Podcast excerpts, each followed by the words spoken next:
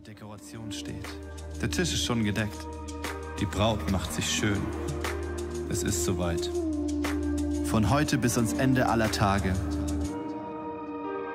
Eine Hochzeit, die sich auf ewig bewährt. Jesus ist unser Bräutigam. Diese Wahrheit ist kein Randthema, sondern zieht sich von den ersten bis zu den letzten Seiten der Bibel durch. Es ist die Geschichte, wie Gott eine Braut sucht. Eine Braut für seinen Sohn, Jesus. Eine Braut, die bereit ist. Eine Braut, schön und heilig. Eine Braut, die ihn verteidigt. Eine Braut, die stark ist. Eine Braut, die auf ihn wartet. Eine Braut, die ihr Leben nicht geliebt hat bis in den Tod. Die voller Sehnsucht nach ihrem Bräutigam ruft. Komm, Herr Jesus. Komm.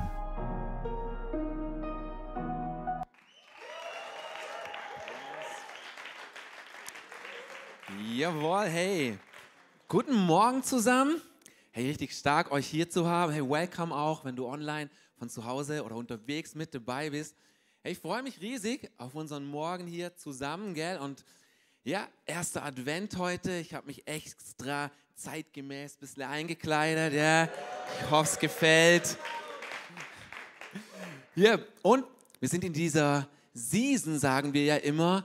Wir sagen mit Absicht, hey, das ist keine Serie, sondern wir sind in einer Season Romance Warrior. Eine Zeit, ja, die uns prägen darf, prägen soll, die uns verändern kann. Eine Zeit, in der wir Gottes Herz suchen und wo wir Gottes Herz erkennen wollen. Und besonders wollen wir erkennen oder kannst du erkennen, ja, wie sehr sein Herz für dich schlägt. Das ist das, wo wir entdecken, das ist das, was wir zulassen wollen. Das ist auch, was dieser Begriff meint, romanced. Romance bedeutet, du bist umworben von Gott. Er umwirbt dich, er geht dir nach. Er duldet dich nicht nur einfach, sondern nee, er, er geht dir nach. Er kämpft auch für dich. Das ist dieser Warrior. Romance bedeutet, du bist umworben von Gott, romantisiert von ihm.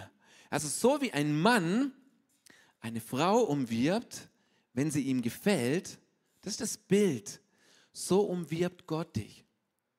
Das bedeutet, er kann seine Augen nicht von dir lassen. Er wartet schon am Morgen auf deiner Bettkante und wartet darauf, dass du die Augen aufschlägst, dass du die Augen aufmachst, weil er genießt dich. Er genießt dich. Und dieser Gedanke, den haben wir manchmal hier oben mental verstanden, abgehakt, aber da wirkt er halt nicht so, ja? sondern der muss hier in unserem Herz und in unserem Leben wirken. Und ganz viel von dieser romantischen Gefühlswelt Gottes finden wir in diesem Buch das Hohe Lied. Und dieses Buch, das Hohe Lied, ist ein Teil der Bibel. Was bedeutet, Gott will uns was tatsächlich damit sagen. Es hat wirklich Bedeutung. Es steht nicht einfach nur so drin, sondern es ist was Wichtiges. Gott redet mit diesem Wort zu uns. Und gerade dieses Buch, das Hohe Lied, wo diese intensive Intimität dargestellt wird, diese starke Gefühlswelt Gottes, dieses Buch kann wirklich ein Knackpunkt, das kann wie so ein Durchbruch für dich sein, ja, diese Herz-zu-Herz-Beziehung mit Gott zu finden. Denn, denn das ist ganz oft, was man, was man immer wieder hört von Leuten, gell? dass sie sagen, hey, ich glaube ja und so weiter, aber was ich mir wirklich wünsche, ist, ich würde Gott so gern erleben. Ich möchte ihn spüren. Und das Gute ist, hey, Gott will das auch. Er, er will diese Intimität, diese Nähe zu jedem Einzelnen von uns. Und umso mehr wir uns einfach mal diesen Gedanken aussetzen, das wirken lassen. Nicht einfach nur, ja, habe ich verstanden. Nee, sondern wenn es einfach mal wirklich sickern darf, dass du deine Gebetszeit zum Beispiel anfängst mit diesem Gedanken, Gott, danke, dass du mich jetzt genießt. Einfach so anzufangen, danke, dass du jetzt gerne bei mir bist. Das bringt so viel Nähe, das kann so viel, das kann so viel entstehen lassen. Und in diesem Buch, das Hohe Lied, das ist so eine schöne Wortwahl. Ich möchte uns mal einen Vers vorlesen, das Hohelied Kapitel 7, der Vers 11. Hier heißt es folgendes. Ich bin meines Geliebten und nach mir ist sein Verlangen. Also die Sprache ist schon mal schön. Aber ich habe gemerkt beim Lesen von diesem Vers, ich muss zweimal hinschauen. Wir können uns fragen, okay, wer verlangt hier nach wem? Weil als leistungsorientierter Deutscher kann man schnell denken, naja, mein Verlangen sollte nach Gott sein. Ich muss was bringen. Aber hier steht es andersrum. Hier steht, sein Verlangen ist nach mir. So Gott verlangt nach dir. Das ist dieses Romance. Er ist verliebt in dich. Er möchte gern mit dir zusammen sein. Und auch so schön diese ersten Worte, diese ersten Worte hier in diesem Vers. Ich bin meines Geliebten. Das ist so wunderschön. Ja, das heißt so, ich, ich gehöre nicht mir. Ich verschenke mich. Ich gebe mich hin. Das, das ist was Wunderbares, diese romantischen Gedanken hier. Ich bin meines Geliebten. So, und, und, und diese, diese Wahrheit oder diese Wortwahl, die bezieht sich nicht nur auf uns als Einzelne, so als Individuen, sondern bezieht sich auch auf, auf die Gesamtheit der Leute, die Jesus nachfolgen. Ja? Also ich bin meines Geliebten, weil das große Bild auch hier in Romans Warrior, und das ist ein Bild, das zieht sich durch die, durch die ganze Bibel auch von Anfang an, ist Gott sucht, er sucht eine Braut für seinen Bräutigam. So Jesus ist der Bräutigam. Und die, die Jesus nachfolgen, die ihn lieben, seine Gemeinde, seine Kirche, das stellt die Braut dar. Und hier spricht die Braut, ich bin meines Geliebten. Also hier, hier sprechen wir auch als, als Gesamtheit. Und auch das hier ist total schön, dass Gott solche Begriffe wählt. Dass er sagt, er sucht eine Braut. Das bedeutet, er sucht keinen Arbeiter. Was Gott sich wünscht zwischen, zwischen ihm und uns, ist das, was man aus einer Ehe zwischen Mann und Frau kennt. Was Gott sucht, ist das, was man in einer Ehebeziehung zwischen einem Mann und einer Frau sieht. So Gott sucht nicht das, was man aus einer Wohngemeinschaft kennt aus einer WG. Ja? Also Gott sucht keine Spielkameraden, keine Kumpels, um die Zeit zu vertreiben, keine Kollegen, um Fußball zu gucken. Er sucht auch keine Facharbeiter oder Profis. Er sucht eine Braut. Er will diese Nähe zu uns.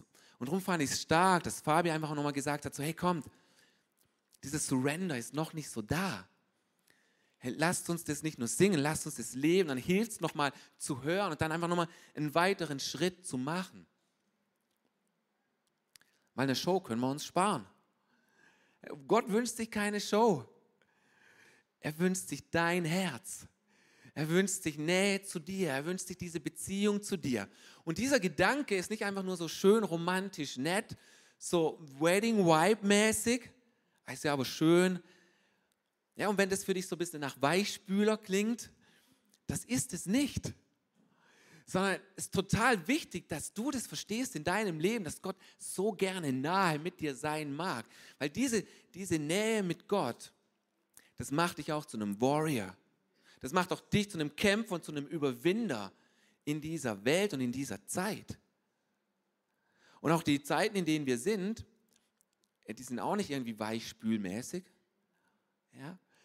Da rollt schon einiges auf uns zu, denke ich. Und, und wann, wann immer wir verliebt sind, ein Verliebter hat einfach so viel mehr Kraft. Hat so viel mehr Freude und Elan.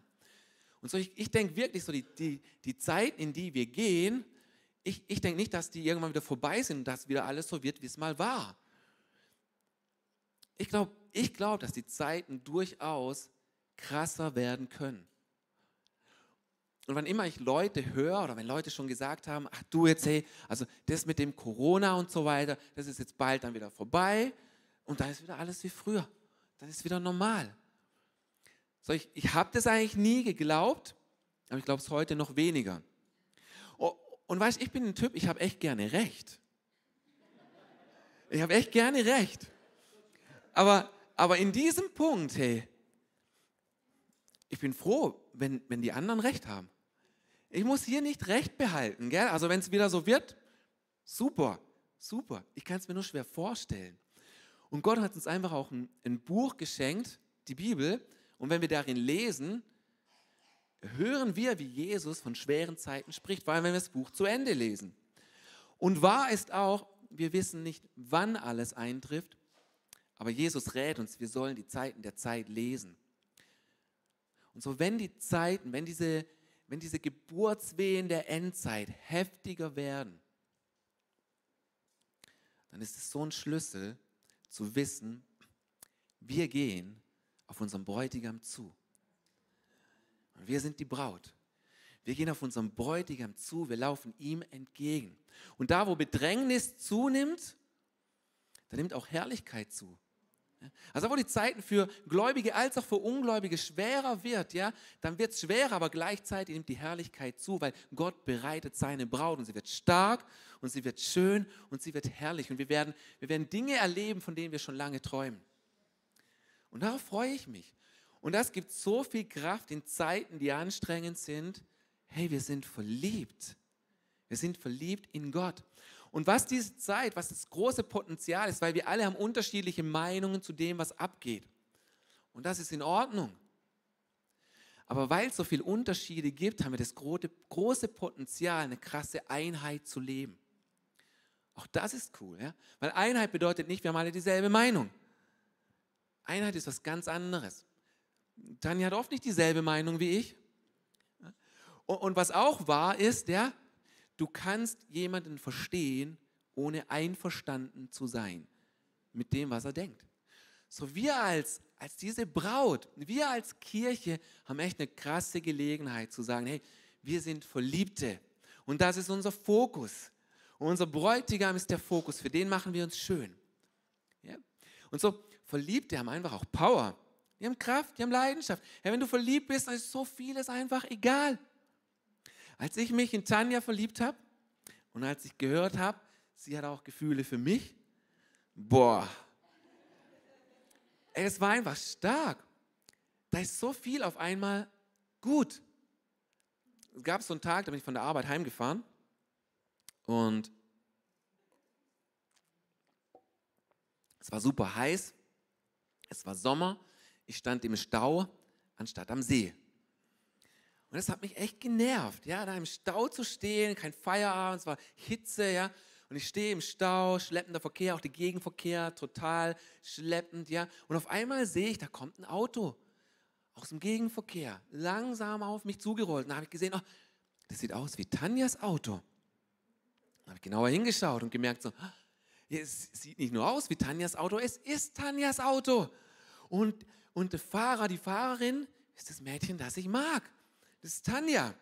Ja? Und dann war Sommer, vor 20 Jahren, da gab es noch keinen Knopf für die Klimaanlage, da hat man noch die Scheibe einfach unten gehabt. Ja? Und dann war meine Scheibe unten, Tanjas Scheibe war unten und in diesem Slow-Motion-Stau sind wir, sind wir einander entgegengefahren. Ja? Und da war unser Auto auf, auf Augenhöhe. Und ich gucke zu ihr rüber und ich sage, Hi.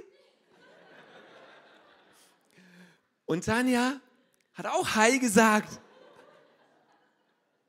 Und auf einmal war der Stau das Beste, was mir passieren konnte. Weil ich war verliebt. Ja. Uh. Und deswegen ist dieser Gedanke für uns so wichtig. Verlieb dich in Gott.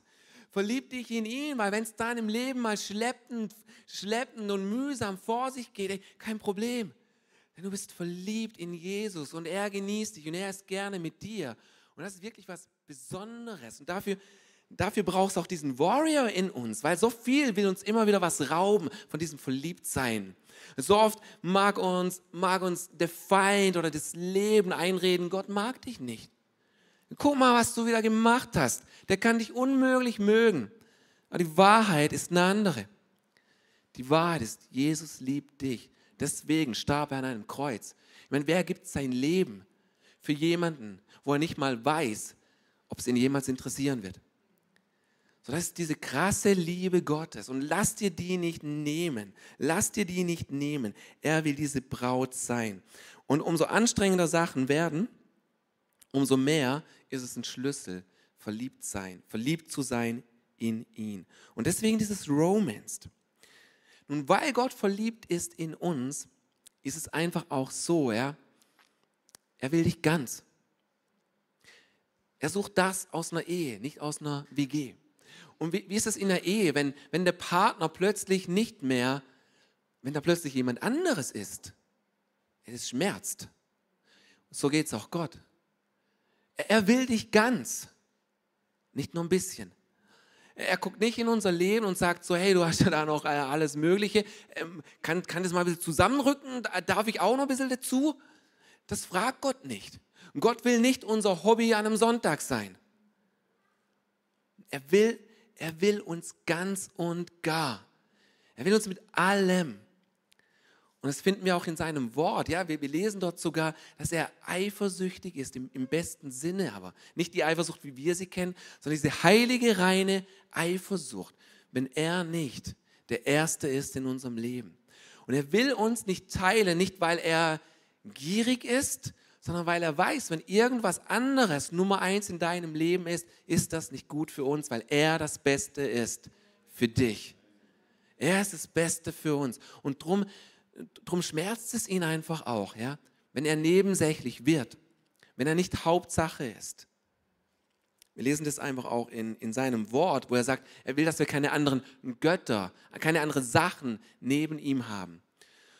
Aber was immer Nummer eins ist, ja, wird dann zum Gott. Und das, kannst, das können wir selber sein. Wir sind unsere Nummer eins. Es kann ein Partner sein, das kann Sicherheit sein, das kann eine Beziehung sein. Und Gott sagt, nee, hey, häng dich ganz an mich. Lesen das mal vor hier aus 2. Mose.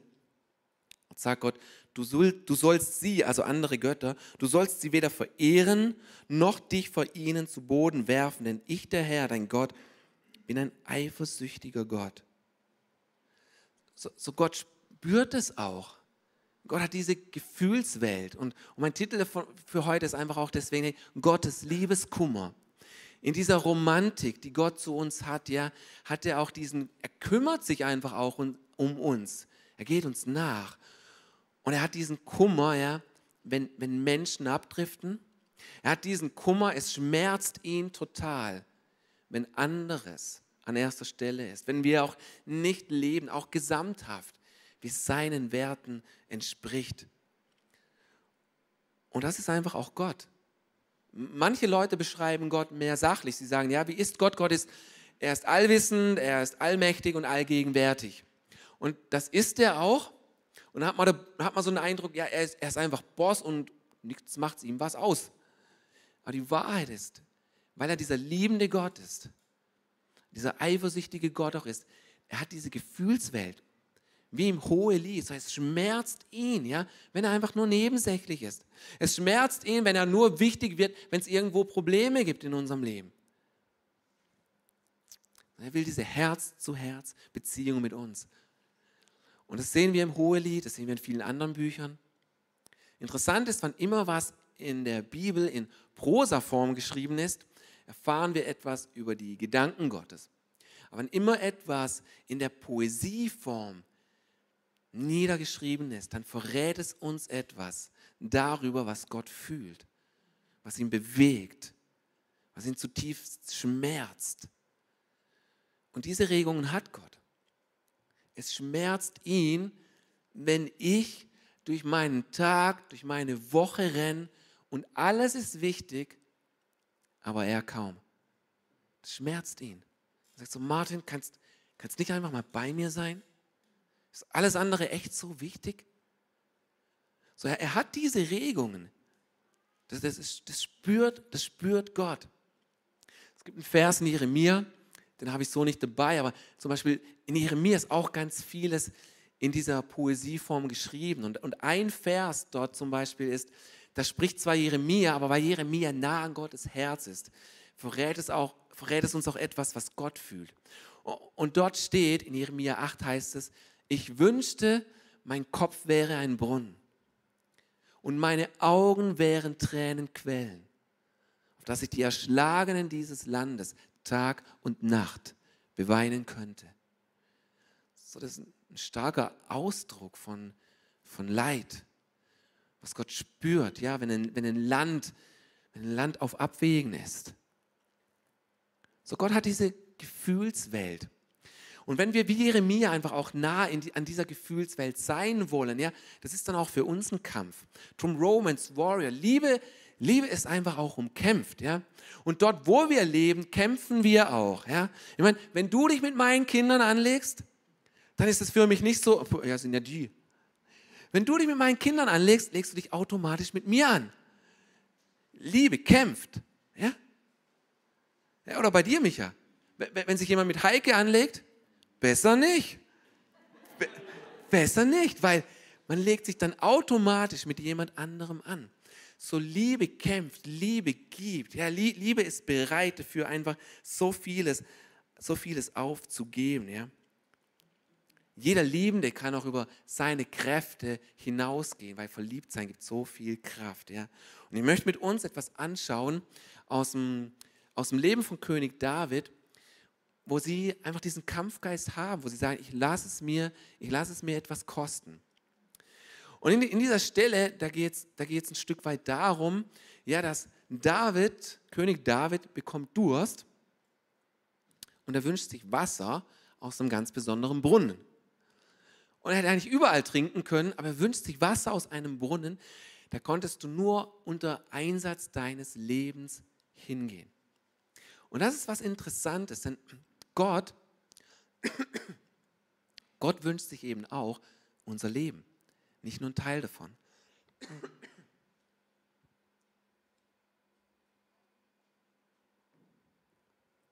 So, lesen wir mal vor. 2. Samuel. David sagte sehnsüchtig zu seinen Männern, wer holt mir Wasser aus dem Brunnen am Tor in Bethlehem? Da drangen die drei Krieger, Warrior, in das Lager der Philister ein schöpften etwas Wasser aus dem Brunnen am Tor in Bethlehem und brachten es David. Doch er weigerte sich davon zu trinken, sondern goss es als Trankopfer für den Herrn aus. Der Herr bewahre mich davor, es zu trinken, rief er. Dieses Wasser ist so kostbar wie das Blut dieser Männer, die dafür ihr Leben aufs Spiel gesetzt haben. Darum weigerte er sich, davon zu trinken. So, wenn ich nüchtern auf diesen Text schaue, so das Erste ist, was ich denke, so, hä? Das macht ja mal voll keinen Sinn. Ja, der, der Wasser gab es auch woanders, ja, und jetzt wollte er da dieses Wasser aus dem Brunnen bei Bethlehem. Und dann bringt man ihm das auch, diese Helden, diese Krieger gehen unter dem Einsatz ihres Lebens hin, schöpfen dieses Wasser, dann hat es David und trinkt es nicht mal. Ja, so ein bisschen so Preis-Leistungs-Verhältnismäßig ist es irgendwie nicht so ganz clever durchdacht. Aber wir sehen ja auch, es ist offensichtlich, der Text meint etwas anderes. Es spricht von dieser Hingabe, es spricht von dieser Opferbereitschaft, sich ganz hinzugeben, ja, wo es, wo es einfach auch einen Preis hat. Und das erste Mal, als ich diese Stelle gelesen habe, da war es mein Wunsch, da war es mein Gebet, dass ich gesagt habe, Gott, mit meinem Leben darfst du genau so verfahren. Mein Leben darfst du auch ausgießen wie ein Trankopfer. Ich bin meines Geliebten, so wie es im Hohelied steht, wo ich sage, Gott, ich bin dein. Du darfst mein Leben ganz haben. Du darfst es auch ausgießen. Du darfst es verschwenden, wenn du denkst. Weil Liebe ist verschwenderisch. Und Liebe gibt gerne. Schau, Lust fordert. Aber Liebe gibt. Liebe verschenkt. Und da, wo wir lieben, kommt auch unser Leben mit zum Einsatz, weil wir alle, wir alle wissen, was nichts kostet, ist nichts wert. Und wir können daran auch einfach ablesen, wo, wo, lassen wir es uns etwas kosten. Weil da, wo wir es uns etwas kosten lassen, merken wir, okay, da, da ist uns etwas wertvoll. Und wir können uns fragen, hey, kostet mich mein Leben mit Gott etwas?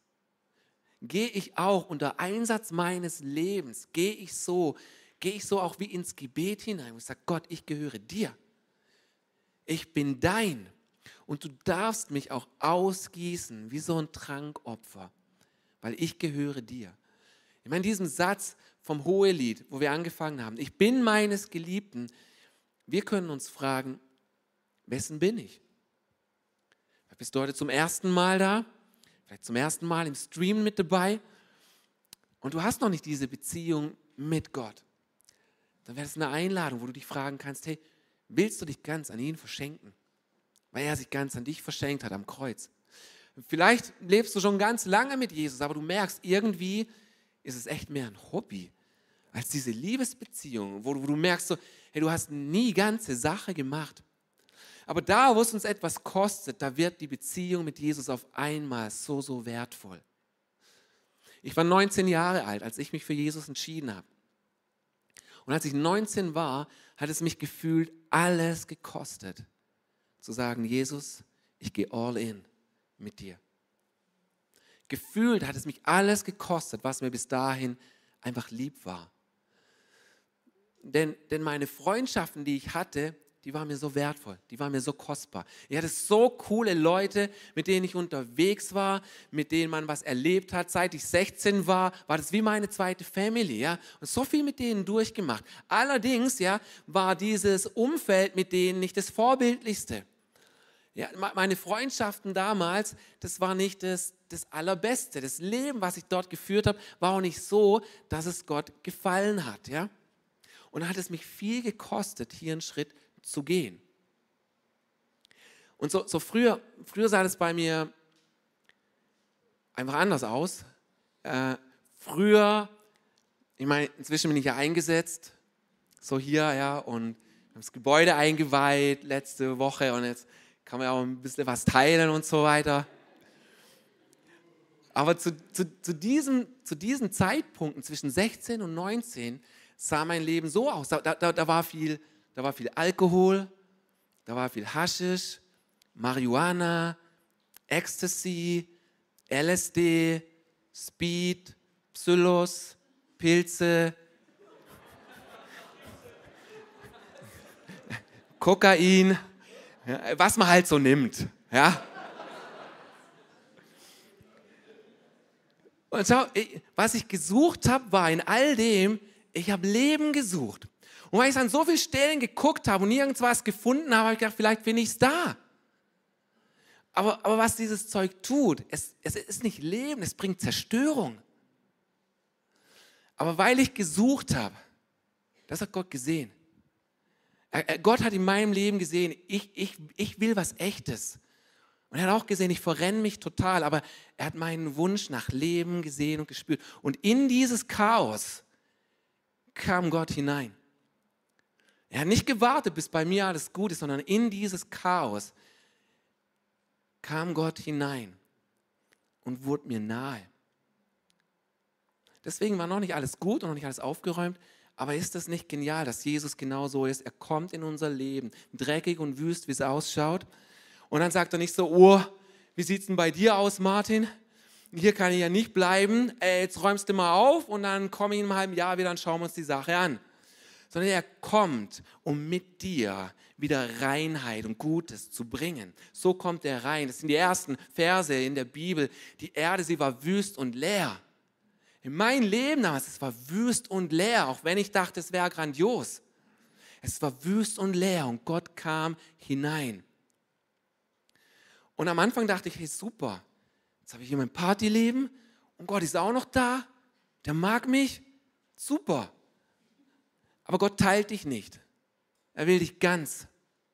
Und immer mehr habe ich gemerkt, dass mein Lebensstil nicht mit dem vereinbar ist, wie Gott sich Leben vorstellt. Immer mehr habe ich gemerkt, ich muss mein Leben, ich muss es ändern. Aber ich wollte es nicht ändern. Ich wollte meine, meine Freunde, ich wollte, ich wollte es nicht gehen lassen. Und dann gab es da, da diesen Tag, da war ich mit meinem Kollegen unterwegs zu unserem Treffpunkt. Es war spät Nachmittag und wir standen an einer Kreuzung, dort im Foren, wo es Richtung Immenhöfe geht, wenn du die Gegend kennst, ist diese Kreuzung da oben, steht auch ein Radar, musst du aufpassen. Und dann standen wir dort und, und wir hatten erst gerade ein echt übles, heftiges Wochenende hinter uns, das mir auch nochmal gesagt hat, Martin, du musst dein Leben ändern. Und dann stehen wir dort und inzwischen hat es so ein bisschen die Runde gemacht. Ja, der Martin, der, der glaubt irgendwie an Gott und so und der, der betet. Und dann, dann schaut mein Kollege zu mir und er sagt, hey Martin, stimmt es eigentlich, was man, was man da so hört von dir? Du, du betest jetzt echt, du glaubst an Gott und an Jesus, du liest in der Bibel und gehst in Gottesdienste? Das fragt er mich. Und in, de, in dem Moment habe ich gemerkt, nicht er will das wissen, Gott will es jetzt wissen. Es war so ernsthaft spürbar, wie Gott sagt, Martin, heute fordere ich eine Entscheidung von dir. Du hast lang genug rumgetrullert, du kennst mich jetzt und ich will wissen, wie du dich entscheidest. Denn ich bin dein Gott und ich will dich ganz. Ich bin ein eifersüchtiger Gott und es schmerzt, schmerzt mich, wenn du auf zwei Hochzeiten tanzt. Musst dich entscheiden. Und es war dieses Bild auch so krass für mich, an dieser Kreuzung zu stehen, zu schauen, wie die Autos vorbeifahren. Denn es war nicht einfach nur diese Kreuzung, ich habe gemerkt, ich stehe an einer Weggabelung, an der ich mich entscheide. Und die Entscheidung, die ich heute treffe, die gilt. Ich habe gemerkt, so, die ist wichtig für Gott. Ich habe gemerkt, Gott nimmt meine Antwort jetzt ernst. Und entweder geht es weiter in die eine Richtung, abwärts, oder es geht weiter in die Richtung mit Gott und aufwärts. Aber ich habe gemerkt, dass meine Antwort, es würde bedeuten, ich muss, ich muss gehen lassen, was ich nicht gehen lassen wollte, weil es mir so kostbar war. Und dann schaue ich zu meinem Freund rüber und sage, ja, es stimmt, was du hörst. Ich glaube an Jesus. Und es hat mich so viel gekostet in diesem Moment. Es hat mich alles gekostet. Aber es ist was Gutes. Weil dann wird es wertvoll. Dann wird es einzigartig. Und ab diesem Moment hat sich mein Leben dann ganz schnell geändert. Innerhalb weniger Monaten war mein Leben ganz, ganz anders, weil Gott hat die Ernsthaftigkeit gesehen. Und da, wo wir es ernst meinen, da handelt er auch ernst. Und dann kann er so vieles ändern. Mein Leben wurde in ganz, ganz wenigen Monaten einfach so clean, so gut, so ruhig und ich habe gemerkt, hey, das, was ich gesucht habe, das finde ich in Jesus. Und ich war so glücklich über diese Entscheidung. Und ich weiß nicht, wo du stehst. Ja, vielleicht stehst du ähnlich wie ich damals an dieser Kreuzung. Und Gott, Gott fragt dich nach deiner Entscheidung. Wessen bist du? Wessen willst du sein? So, Jesus, er sagt hier in Johannes 12, wer an seinem Leben festhält, wird es verlieren. Wer aber, in sein, wer aber sein Leben in dieser Welt loslässt, wird es für alle Ewigkeit gewinnen. Und es ist diese Wahrheit. Wenn du es loslässt, dann gewinnst du es. Und das wäre meine Frage an dich. Wo willst du dich heute ganz verschenken an Gott? Wo willst du kämpfen dafür? Ja? Zu sagen, du holst dieses Wasser und du, du gibst es Gott und sagst, du darfst mich, du darfst mich ausgießen als dieses Trankopfer. Ich gehöre dir ganz. Vielleicht bist du heute da und du hast diese Entscheidung noch, noch nie für, für Jesus getroffen. Dann mag ich dir ganz kurz an vier Symbolen erklären, wie das aussehen kann. Schau, wir haben hier diese vier Symbole und äh, was Gott, was Gott einfach ist, ist dieses Romance, dieses Herz. Und dieses Herz, es kämpft für dich. Es kämpft für dich, es schlägt für dich. Gott umwirbt dich und geht dir nach. Auch wenn du jetzt online mit dabei bist, hey, Gott geht dir nach. Das ist dieses Herz. Und auch wenn wir von Herzen, mit allem, was wir sind und haben, sprechen und sagen, ja Jesus, ich glaube an dich, dann nimmt Gott das ernst. Und wir brauchen das, weil wir alle sind vom Weg abgekommen. Das ist das zweite Symbol. Wir alle sind vom Weg abgekommen, was bedeutet, wir haben Fehler gemacht. Und da kommt Schuld in unser Leben, da kommt Scham in unser Leben, da kommt auch Angst in unser Leben. Alles, was uns unfrei macht, kommt da in unser Leben. Das will Gott aber nicht für uns, sondern er will, dass wir frei sind. Und deswegen kam Jesus, starb am Kreuz, gab alles. Und das Kreuz, das Kreuz kann hier Freiheit bringen. Wenn Angst deine Herausforderung ist, ey, das Kreuz ist die Lösung und Friede kann in dein Leben kommen. Wenn Scham deine Herausforderung über das, was war, was passiert ist, hey, Jesus stellt Ehre wieder her. Und da, wo Schuld dich trifft, wo Fehler waren, hey, Gott sieht dich nicht so. Nur weil du Fehler gemacht hast, bist du kein Fehler. Er hat für diese Fehler bezahlt und du darfst es ihm bringen und glauben, dass er aufräumt mit dir. Und wenn du es willst, dann kannst du das jetzt einfach wählen. Und ich fände es stark, wenn wir in dem Punkt einfach, lass uns mal zusammen aufstehen. Und, und da, wo du bist, einfach mal unsere Augen schließen und zumachen. Und ich mag dich fragen, hey, wenn, wenn, wenn du hier bist und du möchtest Jesus wählen, wenn du, wenn du online bist, ey, dann, dann mach das auch. Schreib es in den Chat, wenn du magst. Das ist eine gute Entscheidung. Aber ich möchte dich fragen, wenn du, wenn du hier bist und du willst jetzt Jesus wählen, dann heb doch einfach mutig deine Hand und sag, ja Jesus, ich wähle dich. Ich wähle dich. Yes. Jawohl, stark. Cool, hey. Ich sehe dich, ich habe es gesehen, das ist genial. Yep. Ich mache ein paar Sachen beten. Wir können da mitbeten und dann möchte ich, möchte ich dich nochmal fragen, wo du schon länger mit Gott lebst, ob du all in gehen magst. Aber jetzt mal für, für die, die eine Entscheidung mit Jesus treffen wollen. Lass uns, lass uns zusammen beten mit ihnen, Gott einladen. Lass uns mal beten, ich bete vor, wir beten nach. Jesus, vergib mir meine Schuld. Komm in mein Leben. Vergib mir, dass ich ohne dich gelebt habe dass ich mein eigener Chef war, dass du keine Rolle gespielt hast, dass ich Zeit verschenkt habe, andere verletzt. Aber danke, dass du gut bist. Und dass ich dein Kind bin. Danke, Jesus, dass du mir vergibst. Amen. Amen.